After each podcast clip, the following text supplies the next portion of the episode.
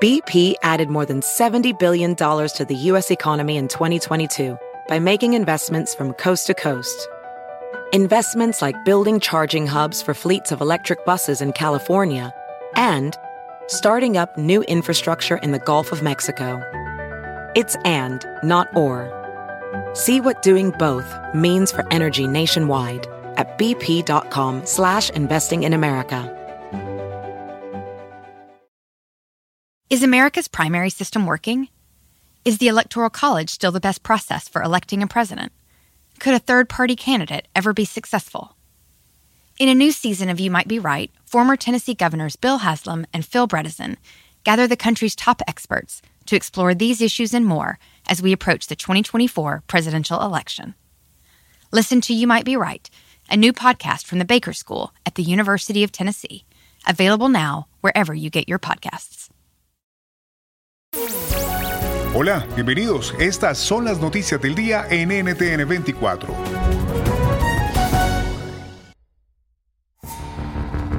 Este viernes, las negociaciones entre el régimen de Nicolás Maduro y la oposición venezolana llegaron a su punto más crítico. El representante de Maduro, Jorge Rodríguez, condiciona los encuentros a poder manejar los activos venezolanos bloqueados en el exterior por las sanciones internacionales. En una misiva, Rodríguez expone que frente a la grave violación a los acuerdos firmados en México sobre la recuperación de activos, están en presencia de un robo que consideran flagrante de bienes que solo pertenecen a las venezolanas y a los venezolanos. La reacción con el dirigente opositor Luis Borges el día de hoy, unilateralmente, sin que nadie conozca el contenido de esos proyectos de ley, ellos están introduciendo en la Asamblea Nacional Ilegítima una cantidad de proyectos para reformar el Código Orgánico Procesal Penal, todo lo que tiene que ver con la ley de víctimas, la ley de justicia militar y otras leyes. Es decir, quienes realmente están incumpliendo lo que han dicho, que es la necesidad de construir, ojalá, instituciones independientes son ellos, porque sin que nadie conozca ni siquiera los borradores, hoy están metiendo en la Asamblea la aprobación de ese paquete judicial y eso sí es violar todo lo que se ha prehablado, porque ahí no se ha acordado nada, todo lo que se ha prehablado en México y eso sí hace necesario un reclamo absolutamente contundente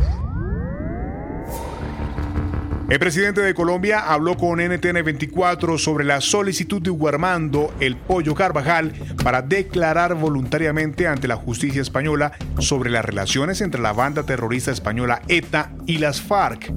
El Pollo Carvajal, ex jefe de inteligencia del régimen chavista, quien es pedido en extradición por Estados Unidos bajo cargos de narcotráfico, fue detenido en la capital española el pasado 9 de septiembre. Parece maravilloso que lo haga porque esto no es una noticia nueva, pero que tengamos la evidencia y que una persona como él denuncie, él que ha estado tan cercano al régimen y que hizo parte también del círculo más cercano a Hugo Chávez, me parece que eso nos ayuda a entender el alcance, pero sobre todo la verdad de esos vínculos o ese contubernio que han tenido las FARC con el terrorismo internacional. Aumenta la tensión al interior del gobierno argentino. El enfrentamiento público entre el presidente Alberto Fernández y la vicepresidenta Cristina Fernández de Kirchner tras el impacto electoral de los resultados de las primarias legislativas y que terminó en la renuncia de al menos cinco ministros hace fraccionar la Unión. ¿Qué gobernabilidad tiene hoy el mandatario? Conversamos con Sergio De Piero, doctor en ciencia política y profesor de la Universidad Nacional Arturo Jaureche. La existencia de los liderazgos en cualquier partido del mundo este, me parece genera eh, roces inevitables que hace que, bueno, en qué momento un liderazgo se impone respecto del otro en la orientación. Acá, evidentemente, estuvieron fallando las coordinaciones en este sentido. Me parece que, bueno, después de muchos mensajes que se, que se hicieron públicos de, presidente y vicepresidenta, eh, hoy en Argentina se está viviendo un clima de, silencio en este sentido y de, negociación respecto a lo que sería el primer punto de esta negociación, que es los cambios en el gabinete ministerial que acompaña al presidente. No hay una ruptura, ¿no? Este, nosotros en Argentina hemos tenido muchas experiencias de vicepresidentes que terminaron rompiendo con su, con su presidente. En este caso creo que hay un conflicto importante, pero no hay ruptura del espacio. La capital estadounidense está en alerta por la llamada concentración Justicia para J6, apoyada por grupos de extrema derecha y que tiene como fin abogar por la libertad de los detenidos por el asalto al Capitolio el pasado 6 de enero. Las autoridades han redoblado los esfuerzos de seguridad.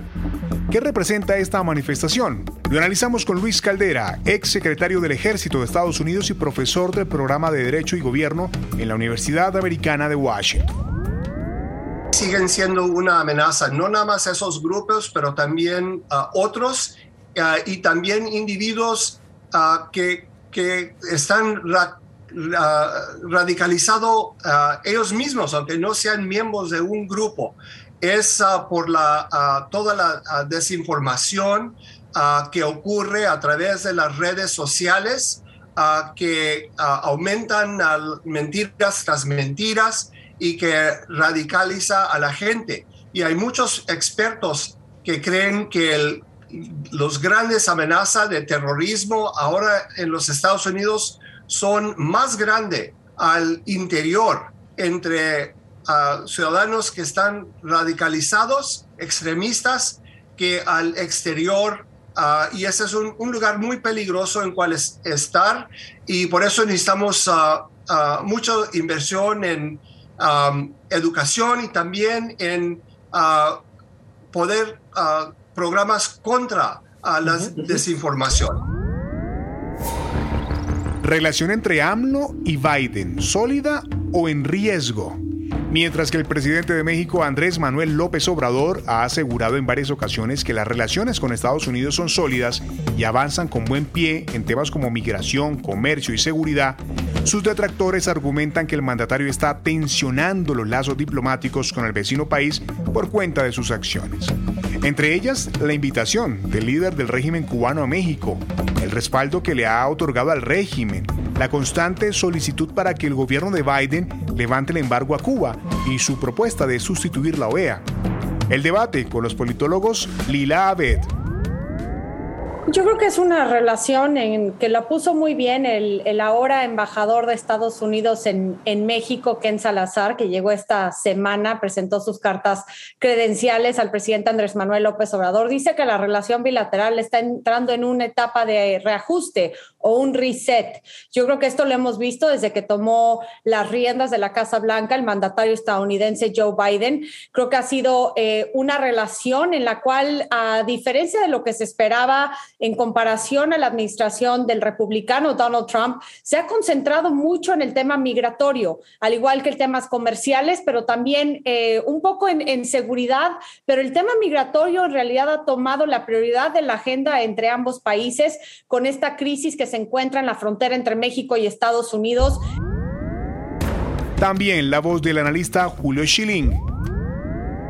López Obrador es un ideólogo en el caso eh, de México, en específico, Cuba comunista nunca tuvo que enviar una guerrilla como hizo en prácticamente todos los otros países porque logró históricamente penetrar sus instituciones. Sin embargo, no a la forma o la profundidad como hubieran querido con presidentes del PRI y posteriormente del, del PAN. López Obrador eh, surge como de ideólogo al fin la persona perfecta para cumplir este propósito y el cierre con la experta en geopolítica Estefanía Naro.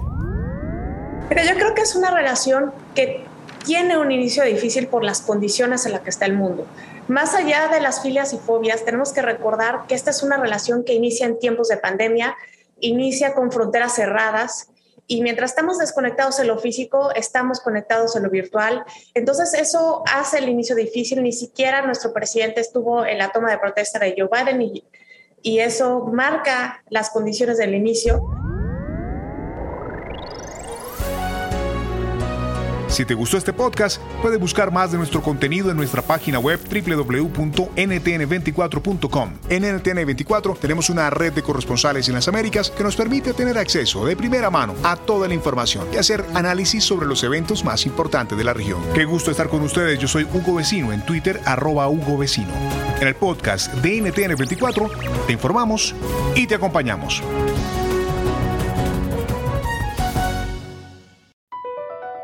BP added more than $70 billion to the U.S. economy in 2022